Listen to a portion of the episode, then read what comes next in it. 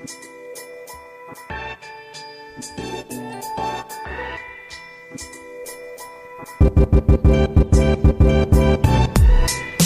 Hallihallo und herzlich willkommen zu Unboxing Agile, deinem Podcast für besseres Arbeiten.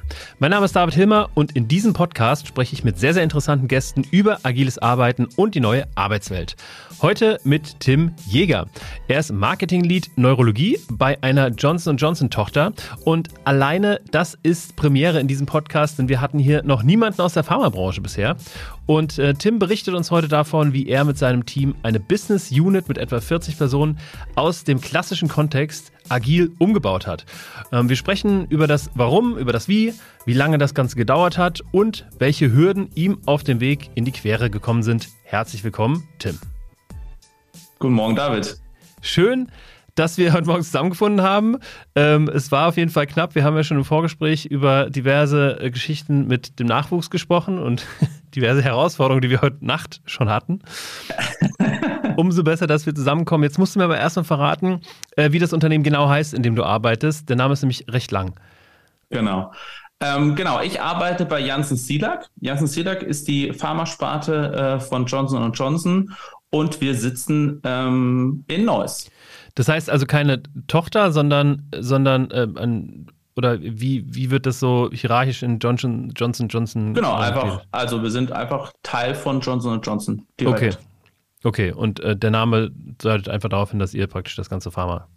Genau, das kommt äh, von ähm, damals 1959, glaube ich, ähm, als wir unser Gründungsvater gedacht hat, alleine ähm, schafft er das nicht und er möchte von anderen Industrien lernen und er braucht starke Partner, Innovationen ins äh, System zu bringen. Und da hat er sich mit Johnson Johnson damals einen starken Partner ausgesucht. Schau. Und so wurde aus einer belgischen Firma äh, ein Teil eines amerikanischen Konzerns. Schau an, okay, okay. Also, das heißt, wir sind im Bereich der Konzernstrukturen. Schon mal ganz wichtig. Und ich glaube, da werden wir Correct. später auch noch äh, zu sprechen kommen. Aber die erste Frage, ähm, erstmal, was heißt denn eigentlich agiles Arbeiten für dich ganz persönlich? Agiles Arbeiten ähm, bedeutet für mich persönlich ein iteratives, kundenorientiertes Vorgehen, ähm, bei dem Teams primär selbstorientiert oder stark empowered und am Ende verantwortlich sind, die zeitgleich auch einen bewussten Umgang mit Kommunikation, Zusammenarbeit, aber auch den richtigen Meetingformaten an den Tag legen. Ähm, am Ende ist es für mich eine Arbeitsmethodik, die Komplexität reduziert auf der einen Seite mhm. und zeitgleich aber auch ähm, dadurch Transparenz erhöht. Und was mir besonders bei der Methodik auch gefällt, ist, man wird kontinuierlich besser. Ja, man entscheidet, man macht Fehler, man lernt daraus schnell. Und somit würde ich es zusammenfassen, dass agil auch ein Mindset ist. Ja, mhm. und dieser Mindset wird manifestiert durch Methoden und Prinzipien. Und äh, das ist für mich agiles Arbeiten, David. Sehr schön, sehr ausführlich, aber ich finde äh, sehr, sehr gut zusammengefasst. Und das ist eben ähm, dadurch, dass es so viel beinhaltet, eben auch am Ende ein Mindset ist, ne? was irgendwie durch, wie du sagst, Methoden manifestiert wird. Sehr schön, vielen Dank. Ähm, erzähl doch erstmal was über die Business Unit, ähm, die du dann oder die du mit deinem Team ähm, agilisiert hast, nenne ich es mal. Habe ich auch noch nicht gehört, agilisiert, aber Finde ich gut. Vielleicht so zum Hintergrund, um das auch ein bisschen besser einordnen zu können, welche Herausforderungen wir da hatten. Wie du schon ähm, gesagt hast, haben wir da eine Business Unit ähm, aufgebaut, die in dem Bereich der Neurologie unterwegs ist. Näher kann ich jetzt leider aus ähm, Heilmittelwerbegesetzgründen nicht darauf eingehen. Wir hatten aber die Herausforderung, dass wir unter einem massiven Zeitdruck ähm, ein Präparat in den Markt bringen wollten, was eine neue Therapieoption für die Patienten darstellt. Mhm. Und das Entscheidende dabei war, dass wir, naja, wie, wie gesagt, einen massiven Zeitdruck hatten äh, in einen Markt gelauncht sind, den wir vor zwölf Jahren verlassen haben, in eine Kundengruppe, die wir somit also nicht mehr kannten. Und äh, das zeigt gleich noch in der Hochphase der Pandemie. Also es war äh, Corona äh, 4.0 und äh, wir mussten quasi nicht nur auf der einen Seite einen Launch vorbereiten, damit wir den Patienten ähm, den Zugang gewähren können, mhm. sondern wir mussten natürlich auch erstmal die Grundlagen setzen. Ne? Wir mussten ein Team aufbauen und das in dem Fall äh, völlig remote. Also in dem Fall war klar, so wie es normal läuft, kann es auf keinen Fall funktionieren. Und ähm, das Medikament war in dem Fall schon entwickelt, aber ähm, es ging dann praktisch um die Markteinführung.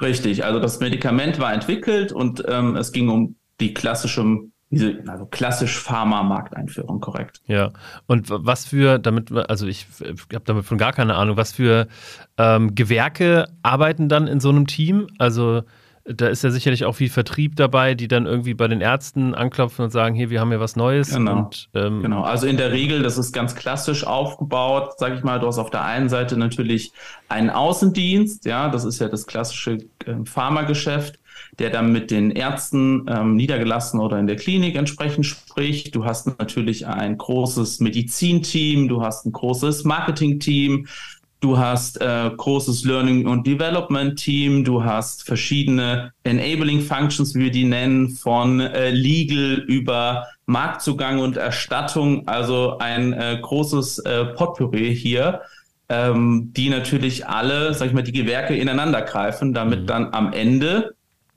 ähm, der Marktzugang und die Zulassung dann entsprechend auch ähm, vollzogen werden kann. Okay, und ähm, dann ähm, hast du denn vorher schon mal agil gearbeitet oder Erfahrung da drin gehabt? Ich habe zuvor schon mal agil gearbeitet. Ähm, ich war vorher auch schon mal in einer Beratung tätig und äh, da hatten wir auch schon, ich sag mal, agile Methoden ähm, ausprobiert und getestet. Mhm. Ähm, in dem Moment, als wir jetzt vor der Herausforderung standen und klar war, dass wir es irgendwie anders machen mussten, habe ich mich wieder daran äh, zurückersinnt, dass das auch ganz gut war. Und dann ähm, äh, ja, habe ich mit meinem Chef gesprochen, habe gesagt, dazu, das kann funktionieren, aber wenn wir das machen wie normal, funktioniert das nicht. Und dann hat er mich gefragt, hast du eine Idee? Und ich so, ha, habe ich. Und dann hat er gesagt, okay, let's do it. Ja. Aber was waren am Ende die, die Gründe, warum ihr euch dafür dann entschieden habt? Also ganz konkret, ja. agil das Ganze anzugehen? Relativ simpel. Extrem hoher Zeitdruck, extrem viel parallel und ja, extrem wie soll ich sagen, hm, eine Herausforderung in der Koordination und Abstimmung, weil unheimlich viel zeitgleich passieren musste. Und äh, genau, das waren so die drei Elemente, die uns dazu bewogen haben, ähm, so in den Markt zu gehen. Plus, was ich vielleicht eingangs auch erwähnt habe, David, wir kannten den Markt nicht mehr. Mhm. Ja, wir kannten unsere Kunden nicht mehr in dem Sinne. Äh, wir waren schon mal da, aber ich meine, in zehn oder zwölf Jahren kann natürlich auch einiges passieren und sich verändern. Also da war klar, wir müssen iterativ vorgehen, mhm. wir müssen kundenorientiert vorgehen. Und wie schon eingangs beschrieben, waren das für mich ja zwei Adjektive, die mich klar zur agilen Arbeitsweise getrieben haben. Ich glaube, das ist ein ganz, ganz wichtiger ähm, Faktor, dass ihr eben den Markt nicht kanntet, weil also ähm, in, in unseren ähm, Trainings rund um agiles Arbeiten, da nutzen wir immer ganz oft ein Modell, das nennt sich Stacy Matrix. Das habe ich auch in dem Podcast schon ganz oft ähm, ähm, besprochen, auch schon mit, mit Daniel damals, als wir das noch zu zweit gemacht haben. Ähm, und ähm, diese Stacy Matrix erklärt sehr, sehr gut, wo agiles Arbeiten ähm, sinnvoll ist und wo weniger sinnvoll und mit welchen Methoden man vor allen Dingen arbeiten sollte. Und ne, sonst hätte ich äh, gesagt, hättet ihr den Markt gekannt, dann wärt ihr in einem komplizierten Umfeld, laut dieser Stacy Matrix. Und das komplizierte Umfeld, ähm, das zeichnet sich dadurch aus, dass es eben dass ich das nicht machen könnte, aber dadurch, dass ihr Experten seid und ihr das ständig macht, so eine Markteinführung in bekannten Märkten, ähm, wisst ihr die oder habt ihr die Expertenkenntnisse, das zu tun und könnt das relativ ähm, ja, nacheinander abarbeiten, ne? In, in, zum Beispiel in, in, Form von, von einem Kanban-Board oder so. Aber dadurch, dass ihr ja. halt in einem Umfeld seid, was ihr nicht kennt, ähm, seid ihr in einem komplexen Umfeld, im Gegensatz zu diesem komplizierten Umfeld. Ähm, und das rechtfertigt halt sehr, sehr gut zum Beispiel Dinge wie Scrum ähm, oder andere ähm, agile Frameworks, die halt mit Komplexität umgehen. So, jetzt habe ich ähm, viel gesagt. Ähm, was waren denn die ersten Schritte? Also habt ihr euch dann ähm, zum Beispiel so eine Matrix angeguckt? Habt ihr euch erstmal irgendwie informiert, wie funktioniert agiles Arbeiten in so einem Kontext? Oder seid ihr ja. einfach rein in das Projekt? Also das beschreibt das, glaube ich, ganz gut. Also was mir wichtig war an der Stelle, dass ich das nicht alleine mache. Denn wie du dir vorstellen kannst, wenn du auch noch kein Team aufgebaut hast, beziehungsweise in der pandemischen Situation bist, gibt es natürlich auch äh, gewisse Teamphasen, die du natürlich berücksichtigen musst. Mhm. Und äh, wir haben uns damals direkt entschieden, ähm, einen Teamcoach ähm, beiseite zu nehmen, der uns auch quasi dahingehend begleitet. Und äh, somit hatte ich quasi neben dem Coaching-Aspekt und Team-Aspekt auch glücklicherweise, und das war wirklich reiner Zufall an der Stelle, auch einen Coach beiseite, der sich äh, sehr gut mit Agilität auskannte.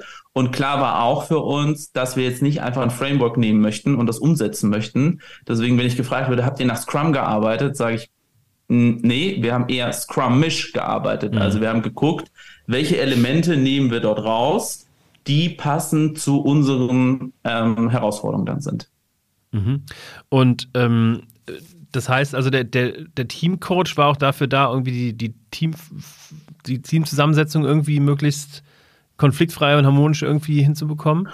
Also genau, der hatte jetzt nicht klar den Auftrag, Konflikte zu vermeiden. Wir haben aber logischerweise aus den Funktionen, die ich dir genannt habe, ein Team geformt und wir mussten natürlich auch ein Team formen. Ja, also zum einen mussten wir überzeugen und klar machen, dass es anders sein muss. Also wir mussten irgendwie auch eine mhm. Vision aufbauen, einen Nordstern definieren, der unser Handeln entsprechend führt. Aber wir mussten zeitgleich natürlich auch darin äh, gehend reflektieren, dass wir gesagt haben, okay, da werden verschiedene Teamdynamiken aufkommen, also ganz klassisch, ja, mhm. plus in der Komplexität einer neuen Arbeitsweise. Also das waren die zwei Herausforderungen und mhm. da wollten wir einfach gut gewappnet sein und möglichst viel Eventualitäten ja. Ähm, ja, abpuffern. Ja, okay, finde ich, find ich eine, eine sehr äh, gute Vorgehensweise, ne? Also da schon von, von Anfang an irgendwie reinzugehen und sagen, okay, wir wollen da bewusst uns Unterstützung holen, ähm, um ja, Eventualitäten irgendwie abzufedern. Und sag mal, ähm, hat, hat das Team denn 100% zusammengearbeitet? Also kann ich mir das vorstellen, die wurden dann irgendwie für diesen Projektdauer alle äh, in ein Büro gesetzt? Oder, ne, beziehungsweise ihr wart ja im Homeoffice, aber ähm, war, waren die alle 100% dem Team zugeordnet? Oder ist es ähm, wie so oft in der Realität, dass man eben noch zehn Projekte nebenbei hat? Also sowohl als auch. Wir hatten Dedicated Functions, die dedicated auf dem Produkt dann gearbeitet haben, aber es gibt eben auch, ne, wie in der Realität eben auch, da gibt es äh, Leute, die haben noch andere Produkte, ähm, mhm. da gibt es Leute, die haben noch andere Themen. Und zwar aber auch klar, da wir ja unter einem hohen Zeitdruck gearbeitet haben, dass es äußerst Sinn macht, die Leute, die wir dort haben, auch sehr stark fokussiert, um möglichst wenig ich sage mhm. jetzt mal aus meiner Perspektive, abgelenkt mit anderen Dingen ähm, dort durchzuführen. Mhm. Was du nicht vergessen darfst, es kommt auch nochmal eine zweite Perspektive dort mit ein. Es ist ja ein streng regulierter Markt, in dem wir unterwegs mhm. sind, der auch sehr äh, strukturorientiert äh, arbeitet. Mhm. Also da gibt es auch äh, ne, bestimmte Prozesse, die sind einfach so. Ne? Es gibt gewisse äh, übergeordnete Prozesse auch im Zulassungsverfahren, die werden uns vorgegeben vom Gesetzgeber. Also wir mussten auch noch mal gucken, es gibt halt starre Situationen, die wir nicht ändern konnten, aber wir hatten halt eben auch noch Elemente zur Verfügung, die uns dann gewisse Flexibilität ermöglicht haben. Ne? Mhm. Okay. Und wie, wie ging das dann konkret los? Also das Team hattet ihr dann zusammen, habt ihr dann erstmal so eine Art ja. Kick-Off gemacht oder Genau. Vorstellen? Also wir haben das Team nach und nach dann aufgebaut und haben uns erstmal einen Überblick verschafft. Ja, also wir haben geguckt, was müssen wir bis wann erledigt haben, gegen welche Deadlines arbeiten wir und haben dann quasi einmal zurückgerechnet, bis was muss wann passieren. Dann haben wir uns einmal geguckt, angeguckt, was muss welche Funktion bis wann leisten, wie du schon gesagt hast. Also wenn wir jetzt im traditionellen Pharma-Business unterwegs sind, haben wir ja schon das eine oder andere mhm. Produkt äh, erfolgreich in den Markt gebracht, haben aber dann auch geguckt, gerade äh, wie formulierst du das? Also ne, einen klassischen Launchplan mal aufgestellt kann jetzt gar nicht am Ende sagen, wie lang der war ne, und wie viele Dinge wir da parallel abarbeiten mussten. Aber allein diese Übung hat uns dazu geführt, dass wir natürlich ein hohes Maß der Transparenz hatten. Wir mhm. konnten sehen, wo gibt's Doppelungen. Wir konnten sehen, äh, jetzt beispielsweise ganz banales Beispiel, wenn eine Person Videos produziert und irgendwie vier andere auch noch Videos produzieren wollen, mhm. ne, wollen wir das nicht irgendwie im gleichen Look and Feel und ne, mhm. konzentriert bei einer ähm, Person ähm, allokieren. Also somit konnten wir Doppelarbeit vermeiden. Wir konnten eine Einheitlichkeit äh, garantieren. Und das, muss ich dir sagen, war eine Übung, die wir mit jeder Funktion dedicated durchgemacht haben, aber die hat Zeit gebraucht. Aber das war natürlich die Grundlage überhaupt, um natürlich auf dem Weg dazwischen äh, nichts zu vergessen. War das am Anfang schon vollständig? Auf keinen Fall. Aber wir mussten uns ja erstmal sortieren. Und das haben wir dann klassischerweise übertragen in ein Kanban-Board. Also und haben dann quasi mit äh, ja, über 40 Mann ähm, in einem Kanban-Board gearbeitet. Ja. Okay, und das, das interessiert mich jetzt. Also, wie, sah, wie sieht so ein Kanban-Board aus? Ähm, ja. Also, ihr werdet da sicherlich irgendwie mehr Systematik drin gehabt haben als einfach nur drei Spalten äh, To Do in Arbeit und erledigt. Ne? Also, ja, wobei es war gar nicht so komplex. Also mhm. wir haben es versucht, relativ einfach und keep it simple zu halten. Also es gab halt ein großes Backlog logischerweise. Mhm. Und es wurde dann eigentlich doch der traditionellen, äh, der traditionelle Aufbau sehr stark verfolgt. Wir hatten das noch ergänzt um eine Spalte, ne, Post oder äh, ja, Dinge, die einfach momentan aus guten Gründen ähm, hängen, sage ich ja. mal. Ähm, aber in der Konstellation muss ich dich vielleicht auch enttäuschen. Wir sind da wirklich sehr lean durchgegangen und ich glaube, ja. das war ein Erfolg, weil für ganz, ganz viele Leute war das auch ungewohnt, so zu arbeiten. Und somit durch das sehr einfache und das Rausnehmen der Komplexität, weißt du, vom Backlog in Brokers zu ziehen, mhm. simpel, ja, oder von äh, in Brokers äh, zu dann auch simpel, oder wenn es eben eine Aufgabe gibt, die gerade pausiert wird, ne, mhm. versteht auch jeder. Und ich glaube, das war auch am Anfang sehr wichtig, dass wenn man mit neuen Methoden kommt, mit neuen Tools, mhm. ja, wir haben uns da auch einer Umgebung bedient, die wir sowieso schon hatten. Also wir, wir sind Office 365, mhm. äh, wie sagt man, Jünger, User, wie auch immer. Und da war uns eben auch ganz wichtig, dann ähm, ein nicht zu komplexes Projektmanagement-Tool zu wählen. Und ich glaube, das war ganz gut. Wir haben da mit einem Planner gearbeitet, der mhm. hat für uns funktioniert. Und das war gut. Und sag mal, also wir stehen gerade vor der Herausforderung in, in, in meiner Company, dass wir um die 20 Leute sind und ähm, wir überlegen gerade, ob wir ein globales, ähm, übergreifendes Taskboard, Kanban-Board für alle anlegen, ähm, wo dann sehr, sehr viele Aufgaben drin sind, also ein sehr großes Backlog, oder ja. ob wir praktisch für die verschiedenen Units oder Abteilungen äh, jeweils ein Board anlegen. Und ich kann mir vorstellen, bei über 40 Leuten sind da halt jede Menge Aufgaben im Backlog. Äh, wie äh, wird da die Übersicht gehalten, wer ja. welch, welche Aufgabe überhaupt bearbeiten kann? Ähm, habt ihr da so eine Art ähm, ja, Naming Convention gehabt, dass ihr irgendwie genau. äh, vorne einen Buchstaben dran geschrieben habt und dann wusste die Abteilung, okay, das ist eine Aufgabe, die nur ich machen kann oder so? Genau. Also per Definition gibt es bei uns natürlich bestimmte Aufgaben, die kann nur bestimmte Funktionen, also jetzt beispielsweise in Medizin kann nur Medi das Medizinische, äh, Wenn es um die Gesundheitsökonomie geht, geht es der Gesundheitsökonomie zugeordnet. Also da war schon mal ein Vorteil vielleicht in der Konstellation, mhm. wer kann was und wer darf was.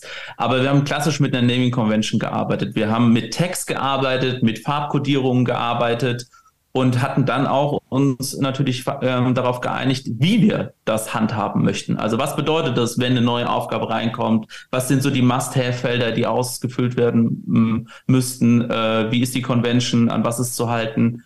Und äh, ja, war auch ein Prozess, um das mhm. so zu mhm. sagen. Aber ich glaube, es war sehr wichtig, am Anfang eine Grundlage zu definieren und alle mitzunehmen. Äh, das war extrem wichtig. Und welche ähm, Events habt ihr drumherum gemacht? Also gab es sowas wie ein Daily zum Beispiel? Ähm, es gab kein Daily. Also wir hatten kein synchrones Daily. Also wir hatten jetzt nicht mit, nicht mit 40 Mann jeden Morgen ein Daily Stand-up. Was wir hatten, wir hatten uns den Formaten des Plannings und des Reviews beziehungsweise der Retrospektive sehr stark bedient. Mhm.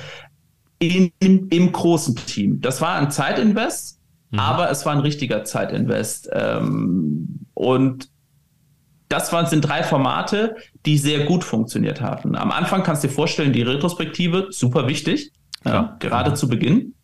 Ähm, im, Im Laufe dessen haben wir die den Review und den Retro sogar gemischt. Ich weiß, das macht man eigentlich nicht. Ähm, aber als das Team dann wirklich gut gelaufen ist, haben wir das gemacht und haben die Retro dann eher nochmal in Subteams runtergebrochen. Also wir hatten ja quasi einen großen Stream, wie du dir vorstellen kannst, aber bestimmte Aufgaben waren auch so komplex, dass die wiederum in kleinen Teams, wir nannten sie Speedboats, mhm. ähm, durchs Ziel getragen werden musste. Mhm. Und da haben wir dann eher nochmal drauf geguckt. Und diese Teams haben manchmal Daily Stand-ups gemacht, aber ähm, was wirklich sehr gut funktioniert hat, ähm, waren auch asynchrone Stand-ups. Also wir hatten über unsere Kommunikationsplattform Teams und wir nutzen sie wirklich als, äh, als Kommunikationsplattform, mhm. nicht als nur Ablage oder irgendwie Chatfunktion, ähm, asynchron in die Lage gepostet. Das war eine Methode, ähm, die ähm, mir mal gelehrt wurde und da hat einer rein, ich arbeite heute an an was arbeite ich heute? Mhm.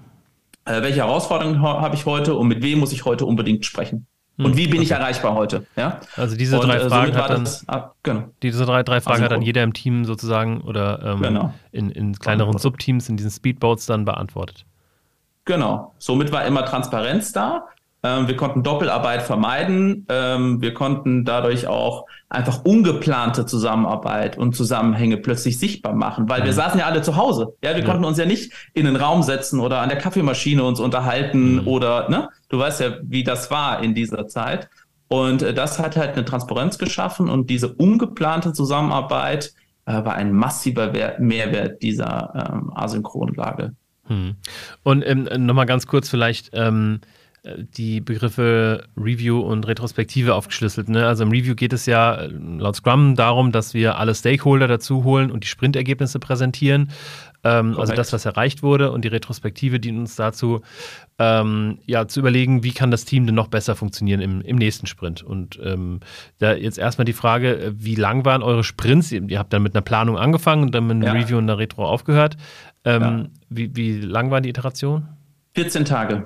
Okay, alle zwei Wochen. Und dann habt ihr euch, ähm, ich fange vielleicht mal vorne an beim Planning. Ihr habt euch dann also mit 40 Leuten zusammengesetzt und habt ähm, ein Planning-Meeting gemacht? Wirklich? Es hört sich irgendwie äh, völlig, völliger Overload an. Ähm, wir haben äh, das einmal sehr stark vorbereitet, ne, bevor mhm. wir ins Planning-Meeting gegangen sind. Also ich hatte da natürlich auch Unterstützung, war da nicht alleine unterwegs. Ich hatte eine Projektmanagerin an meiner Seite, die sich sehr stark ähm, darauf fokussiert hat und auch einen Top-Job gemacht hat äh, an der Stelle.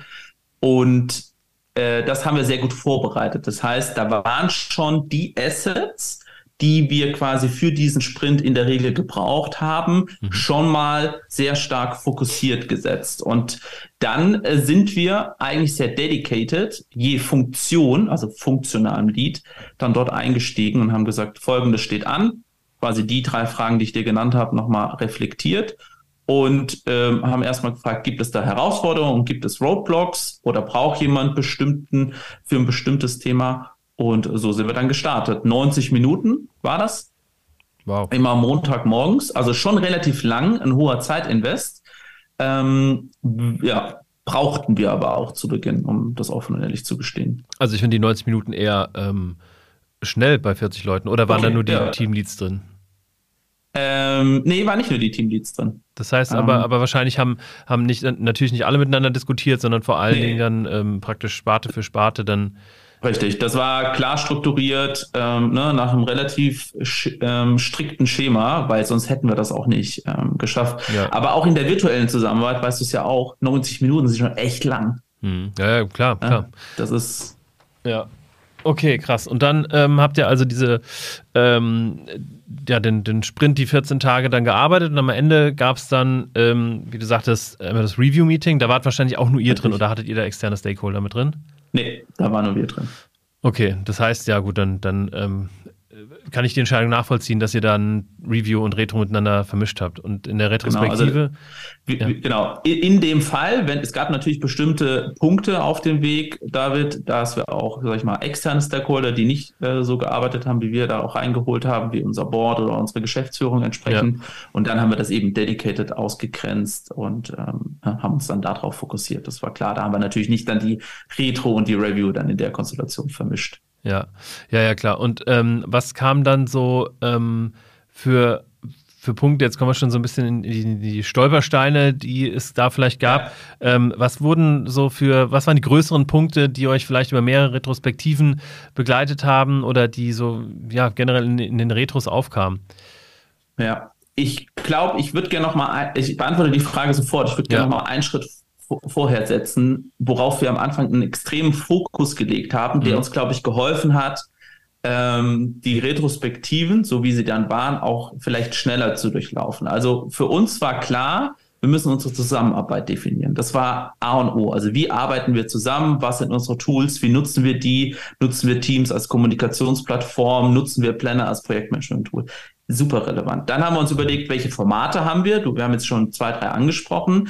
Ich würde aber gerne nochmal an einem ganz anderen Punkt ansetzen, wo wir am Anfang auch Zeit investiert haben, nämlich den richtigen Mindset zu haben und den mhm. richtigen Leadership-Style zu haben. Mhm. Also es war ja klar, dass keiner die allumfassende Kenntnis hat, wie das Ding funktioniert. Mhm. Jede, wir hatten extrem gute Experten, die extrem viel Erfahrung hatten und somit haben wir gesagt, wir müssen die empowern und müssen denen eine extrem hohe Entscheidungsmacht geben. Also für uns war klar, wir müssen die Leute dahin bekommen, dass sie eigenverantwortliche Entscheidungen treffen können. Also wie werden auch Entscheidungen getroffen? Ja, also wir haben wirklich eine Art Framework aufgesetzt und haben gesagt, es gibt expertenbasiertes Entscheiden, aber wie treffen wir Entscheidungen? Also Consent oder Konsens? Was passiert, wenn ihr euch nicht einigen könnt? Dann sind wir Richtung Advice-Prozess gegangen. Und diese Grundlagenarbeit, also dieser Mindset und dieser Leadership-Stil war eigentlich Enabler für die ganze Phase dahinter. Mhm, okay. Weil wir hatten dann natürlich ein ganz anderes Mindset. Ähm, ich glaube, wir haben eine gute Unternehmenskultur mit relativ flachen Hierarchien, mhm. sowieso bei Jansen. Aber ich glaube, das war für die Leute nochmal extrem wichtig am Anfang, mhm. dass wir das klargesetzt haben. Und dann sind wir natürlich ganz klassisch in den Retros an die ganz klassischen Punkte gekommen. Aber äh, ähm, ganz kurz nochmal, ähm, hat, also ich, ich, nehme an, ne, ihr habt das erst praktisch geformt und dann das, das Team darauf gestafft. Die, das heißt, ja. die wussten alle, äh, wie das, äh, ja, wie, wie, wie ein Mindset in diesem Team funktioniert ähm, und wie die Prozesse alle ablaufen. Aber basierte das auf Freiwilligkeit? Also habt ihr irgendwie gesagt, hey, wir suchen irgendwie Leute, die da Bock drauf haben, mal irgendwie agil zu arbeiten? Es wäre so schön gewesen. ne? Also äh, natürlich nicht. Also da gab es natürlich Experten, auch äh, in-house oder die man eben dann auch zusammen mhm. äh, rekrutiert hat. Ähm, es war ein sehr heterogenes Bild. Mhm, okay. ähm, hatte jeder, ich sage jetzt mal salopp, Bock da drauf? Weiß ich nicht. Ich glaube, wir hatten den Vorteil, dass allen klar war in dem Moment, wie es normal läuft, kann es nicht funktionieren. Und da mhm. steht irgendein Verrückter, und der Verrückte war ich, der gesagt hat, Leute, wir schaffen das. Und da gibt es eine Methodik und ich bin mir sicher, dass das funktioniert ähm, das ist unsere Vision, daran richten wir uns aus und äh, so kann es funktionieren. Also ähm, mhm. war ein Weg, gebe ich zu. Ähm, mhm. Reibung erzeugt Wärme in dem Fall sicherlich auch. Äh, war aber super wichtig. Ne? Wir brauchten eine offene äh, Kommunikationskultur. Die Dinge mussten angesprochen werden, weil wir auch gar nicht die Zeit hatten, David. Ne? Mhm. Wir hatten gar nicht die Zeit, uns 48 Mal ähm, im Kreis zu drehen. Und Wie viel Zeit ähm, hattet das ihr hat super viel insgesamt? Spaß gemacht. Wie, wie, viel Zeit hattet ihr denn insgesamt? Ich kann jetzt nicht genau sagen, wie viel Zeit wir hatten, aber wir hatten ein Drittel weniger, als wir normalerweise in der Pharmabranche hatten. Okay, okay. Ja. Ähm, und das war richtig knackig, das kann ich dir sagen. Und ähm, genau, jetzt erzähl nochmal die, die Retro, klassische Punkte in der Retro. Ja. Klassische Punkte in der Retro. Das war natürlich, ähm, warum brauchen wir das? Äh, die Abstimmung hat nicht geklappt. Ähm, es wurden dann doch parallel E-Mails geschrieben und es wurde nicht transparent kommuniziert. Es gab Leute, die einfach keine Lust darauf hatten. Ja.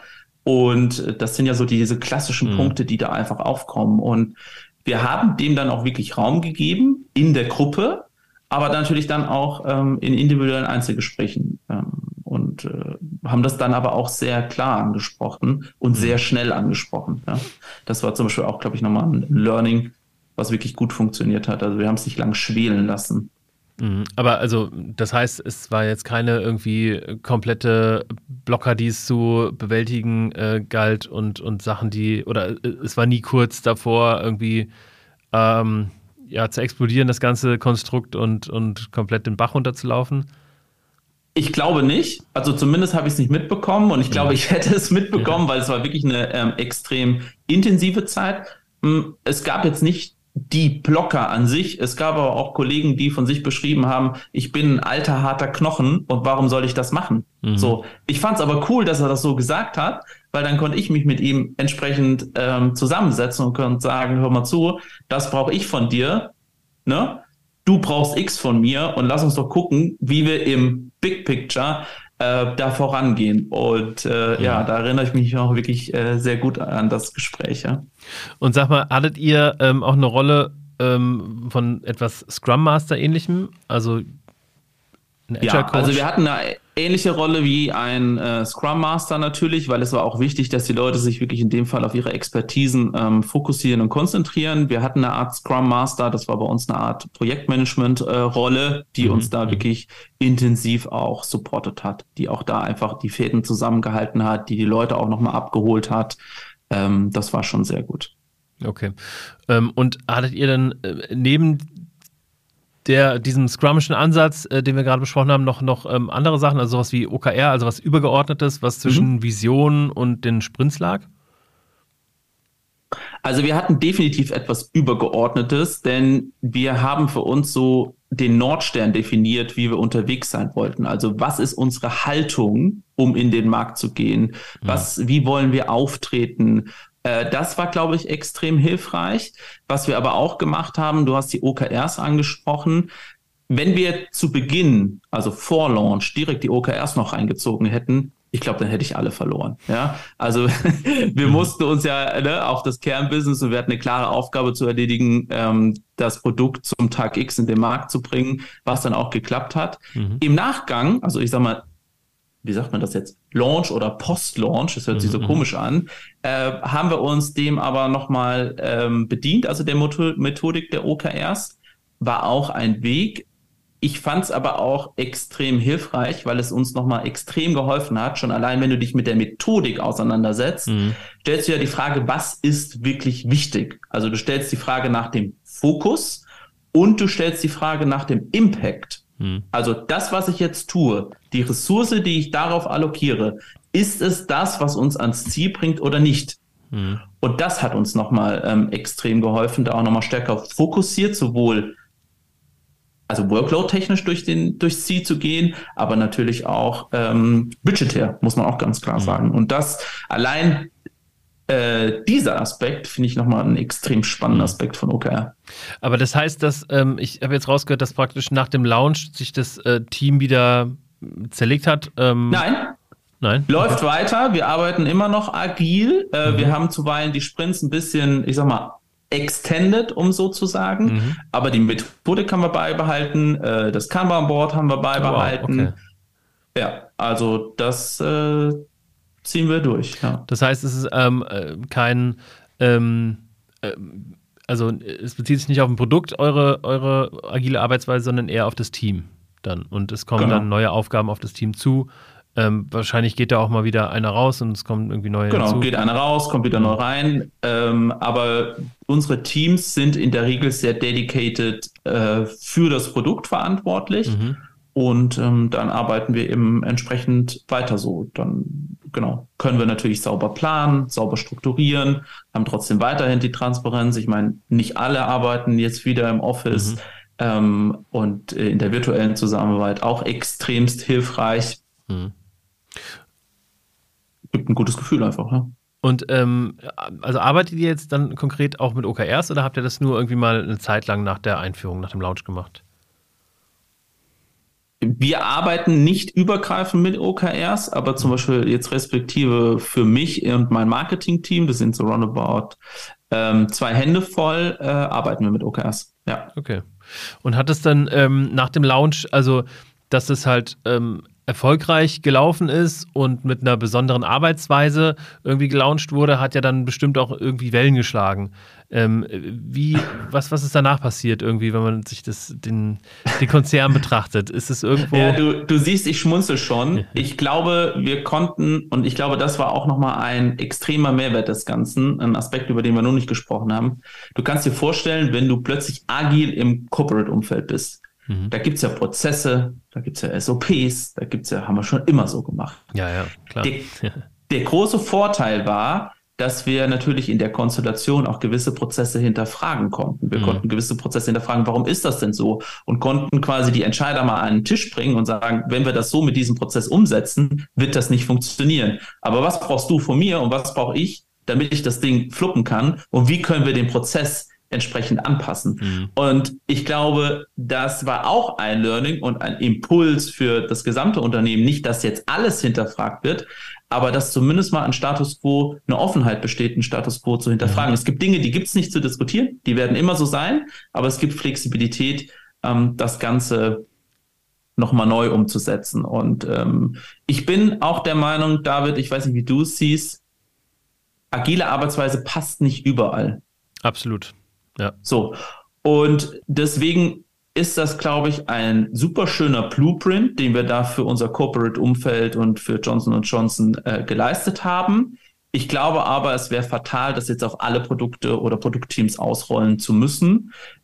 es gibt äh, weitere Piloten und äh, das macht uns einfach stolz, sowohl ähm, in Europa als auch ähm, in der OPCO. Und äh, wenn wir den Impuls setzen konnten, ähm, dann haben wir, glaube ich, schon viel erreicht. Ja, das, das, das glaube ich. Ich meine, ähm, ich finde immer, ähm, wichtig ist, dass man dann irgendwie so viel wie es geht darüber spricht und sowas so transparent wie möglich macht. Ne? Also ähm, ich äh, ähm, finde da diesen Ansatz ähm, des Trans also anstatt einer Transformation einen Gravitationseffekt zu erzeugen, ganz gut. Ne? Also je, je ähm, transparenter man so einen agilen Piloten macht, am besten wirklich sich ein Glasbüro suchen, wo jeder immer dran vorbeiläuft und dann sich immer fragt, warum hängen da so viele Post-its rum? Natürlich in der digitalen Welt ein bisschen schwieriger, Klar. aber ne, in der, also ähm, im, im Office dann, ähm, äh, dass man wirklich ähm, von den Freiwilligen ähm, die zeigen, dass sowas funktioniert, immer mehr Leute irgendwie anzieht, die da auch Bock drauf haben, da mehr ja. drüber zu erfahren. Und, und dann kann man nämlich immer noch schauen, wo, wo hört agiles Arbeiten überhaupt auf? Ne? Ähm, welche Abteilung braucht agiles Arbeiten nicht? Ähm, und, und wo, wo schafft man es aber, so einen, so einen Travi äh, Gravitationseffekt hinzubekommen, dass man immer mehr Leute irgendwie anzieht? Ne? Ähm, äh, ja, und das ist ein super wichtiger Punkt, den du da ansprichst. Äh, war natürlich auch eine Herausforderung für uns. Plötzlich hieß es, da macht jemand was Neues. Und was ich natürlich auch vermeiden wollte, war natürlich, dass jeder jetzt immer das Gleiche erzählt, was wir mhm. denn da Neues machen. Das mhm. war ja auch ein ganz, weil, ne, das geht ja weg von dem Chor und dem Auftrag, den wir eigentlich haben. Wir konnten es natürlich wiederum nur virtuell machen, weil wir ja in der Pandemie waren. Ne? Am mhm. liebsten hätte ich natürlich alle zusammengesetzt in einem Office und dann hätte man gesehen, wie das Ganze funktioniert. Mhm. Dann hätte man diesen, diesen Neuigkeitseffekt, glaube ich, noch wesentlich erlebbarer machen können. Mhm. Äh, wir haben das aber bewusst gemacht. Wir haben das kanalisiert und hatten dann einfach verschiedene äh, Formate auch aufgesetzt. Die waren kurz und knapp. Äh, was machen wir da? Warum machen wir das? Äh, was bedeutet das für bestimmte Funktionen? Kam sehr gut an. Ähm, und wir konnten und da natürlich auch alles kanalisieren, mhm. weil wir mussten natürlich extrem gucken, dass wir da fokussiert durchs Ziel laufen. Ne? Mhm. Und Aber stimme ich völlig ja. zu, was du sagst. Ja, ähm, und äh, also ihr hattet natürlich jetzt äh, den, den, großen Erfolg, ne, mit sehr wenig Zeit irgendwie ein Projekt ähm, umzusetzen durch die agile Arbeitsweise.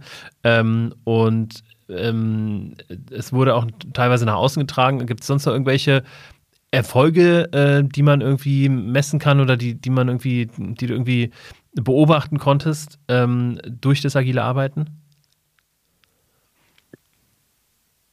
Also teamintern würde ich sagen, die Zusammenarbeit ist einfach eine wesentlich bessere. Mhm. Ja, also ich glaube, wir haben mittlerweile auch eine super starke Beziehungsebene, ja, mhm. weil das schweißt ja auch zusammen, diese Art der Zusammenarbeit mhm. und auch die Offenheit und den Umgang damit. Also ich glaube, das finde ich extrem wichtig. Man weiß ja auch High-Performing Teams, da ist die psychologische Sicherheit auch unabdingbar. Also das sehe ich zum Beispiel auch als extrem starker Erfolg. Den zweiten Erfolg äh, Status quo zu hinterfragen und auch Prozesse entsprechend äh, nicht immer für selbstverständlich zu nehmen. Mhm. Ja, also dieses, das haben wir schon immer so gemacht und zu sagen, ja, haben wir das wirklich schon immer so gemacht und steht das auch so niedergeschrieben? Also mhm. das ist, glaube ich, nochmal ein, ein Mindset-Thema. Ne? Mhm. Ähm, sind wir da schon überall am Ziel und machen wir das alles perfekt? Natürlich mhm. nicht. Also das ist ja immer noch eine Reise. Aber ähm, ich glaube, das ist die Grundlage, um überhaupt in so einen ähm, Performing-Modus ähm, auf jeden Fall zu kommen. Ich glaube, auch ein Erfolg ist, dass wir mal gezeigt haben, dass es auch anders funktioniert, mhm. immer mit dem äh, Hintergrund, dass es für uns wirklich gepasst hat. Ja? Und das jetzt, glaube ich, nicht äh, auf alles anpa mhm. anpassbar wäre. Ja. Ich habe ähm, noch, noch, mal ein anderes Thema. Ähm, du warst ja kürzlich mit deiner Kollegin Sarah im, im On the Way to New Work Podcast und da ging es ähm, auch um Diversität und Inklusion. Ähm, ist das ja. für dich Teil von agilem Arbeiten? Absolut. Also äh, agiles Arbeiten reflektiert Vielfalt. Äh, agiles Arbeiten reflektiert eine Vielfalt von Exper Experten, die zusammenarbeiten aus ganz unterschiedlichen Perspektiven. Wenn wir den Weg nicht kennen, brauche ich automatisch eine Vielfalt von Perspektiven, mhm. um für den ersten Schritt äh, ein Produkt zu haben, was überhaupt weiterentwickelt werden kann. Also finde ich absolut. Ich meine, das Thema äh, Diversität spielt für mich auch mit New Work und Agilität ist für mich ein Teil von New Work oder New Work ist für mich ein Teil mhm. von, von Agilität zusammen und äh, sehe ich absolut, dass das ein relevanter Faktor ist, äh, den wir, ja, auf den wir glücklicherweise zurückgreifen dürfen. Ja. Ja, sehr schön. Und sag mal, ähm, vielleicht nochmal einmal in die Praxis geschaut, wenn jetzt jemand, ähm, der hier irgendwie zuhört, sagt, ich stehe vor einer ganz ähnlichen Herausforderung und überlege auch irgendwie so ein agiles Team, Pilot aufzusetzen. Ähm, hast du so vielleicht nochmal ähm, als Fazit so eins, zwei, drei Tipps, die du irgendwie ganz konkret mitgeben kannst ähm, für jemanden, der in einer ähnlichen Situation steckt? Ich reflektiere gerade mal bei mir, wenn ich es nochmal machen würde, auf was würde ja. ich besonders achten. Also für mich vereinen sich da, glaube ich, vier Prinzipien oder vier Schritte oder fünf Schritte, die ich da sehen würde. Also die erste Frage ist wirklich, passt agile Arbeitsweise zu dem Problem, die ich lösen oder das ich lösen möchte? Erster Punkt. Wenn ich sage, ja, das passt, dann hol dir die Methodenexpertise ins Haus, wenn du sie selber nicht hast. Zweiter Punkt. Dritter Punkt ist, wenn du dann sagst, okay, ich möchte das machen, definier klar die Rollen, die du hast. Also lass die Experten Experten sein und such nicht die eierlegende Wollmilchsau, so um das mal mhm. zu formulieren. Und ich glaube, dann ist super wichtig, was ich vorhin schon mal kurz angerissen habe.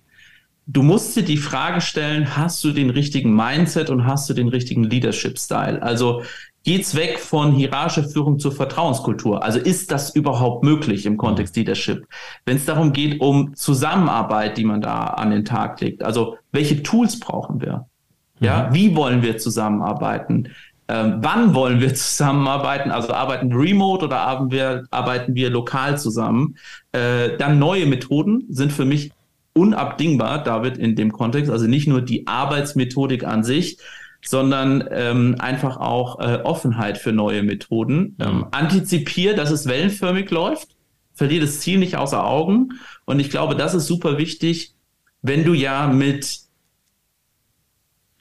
ja, wie sagt man, einer hohen Komplexität dich auseinandersetzt, mit einem extremst hohen Maß an Ungewissheit, dann ist es, glaube ich, wichtig, dass du den Leuten auch Orientierung gibst. Also das Thema Regeln. Also wie möchten wir zusammenarbeiten? Wie möchten wir kommunizieren? Ja, also das Thema kann man es in starren Regeln fassen? Weiß ich nicht. Aber zumindest Prinzipien vereinbaren, mhm. die den Leuten Orientierung und Halt geben. Denn es ist alles im Fluss, also es ist Change, ja. Mhm. Ich glaube auch das Thema Resilienz spielt da eine ganz große Rolle. Und ja, was ich noch gesagt habe am Ende, ich glaube, der fünfte Punkt ist, seid euch darüber im Klaren, dass es nicht eine Person gibt, die Entscheidungen trifft. Enable deine Teams und gib ihnen auch da eine Struktur. Also, wie wollen wir Entscheidungen treffen? Mhm. Also, wenn man sich das mal fragt, ist es relativ simpel.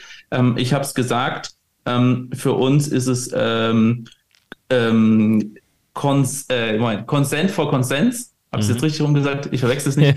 Aber ähm, ich glaube, das ist relevant und das wären so meine Tipps, die ich jedem mitgeben würde, der vor der Herausforderung mhm. steht. Sehr schön, vielen Dank. Ich finde gerade ähm, der Tipp, dass, dass dass man so Werte, Prinzipien, Regeln hat, das zeugt ja auch davon, ähm, dass man eine gewisse Vorbereitung braucht. Ne? Also oft ist ja so dieses Agil, wir machen jetzt agil und dann ist erstmal Chaos. Ne? Und ich glaube, gerade das ist irgendwie so eine, so eine Falle, dass man, dass die Leute nicht genau wissen, was ist da jetzt und sich da eher so in Abwehrhaltung begeben. Und je mehr man sowas vorbereitet, je mehr man jemandem was an die Hand geben kann, schau mal, das hier ist unsere Antwort auf deine Fragen, die du hast, ähm, oder das sind die vielen Antworten auf die vielen Fragen, die du haben könntest. Ich glaube, das ist eine ganz, ganz wichtige äh, Grund, Grundsache, damit man die Leute, damit man auch so ein, so ein Grundvertrauen entgegenbekommt. Ne? Wir haben uns damit auseinandergesetzt, wir haben hier Antworten auf die meisten Fragen und wir haben auch eine Antwort ähm, darauf, was ist, wenn es eben keine Antwort gibt. Ne? Dann bilden wir einen Konsens zum Beispiel. Also genau. ähm, ganz wichtiger Punkt. Tim. Ähm, und auch vielleicht noch die, ja. das Thema der Transparenz, David. Ne? Also ja. wir wussten nicht alle Antworten auf alle Fragen, die uns da begegnen. Ja, ganz genau. Aber wir haben ein Team von Experten gehabt, die uns nach bestem Wissen und Gewissen ja. beraten haben. Und ich glaube, das ist nochmal ähm, extrem wichtig. Entschuldige, ja. dass ich das noch ergänzt habe. Ja, ja, ja, abs absolut. Also das, das finde ich wichtig. Ne? Also auch die, die Transparenz und die Offenheit dann auch, dass man sagt, ne, wir haben nicht auf jede äh, Frage eine Antwort. Und das ist auch völlig in Ordnung. Ne? Und ähm, allein, wenn, wenn das im Mindset von allen Beteiligten ist, ist es schon viel wert. Ja. Tim, ähm, wie kann man dich denn erreichen, wenn man mal eine Frage hat zu dem Thema? Ähm, am liebsten via LinkedIn, würde ich sagen. Also LinkedIn einfach Tim Jäger eintippen und dann. Ähm, Richtig. Ähm, der typ Sollte dem, man mich finden mit dem schönen und mir Profilbild. Nachricht schreiben. genau. Ähm, ja, dann würde ich sagen, vielen Dank, dass du heute dabei warst. Ähm, es hat mir sehr viel Spaß gemacht, ähm, auch mal in die Pharmabranche.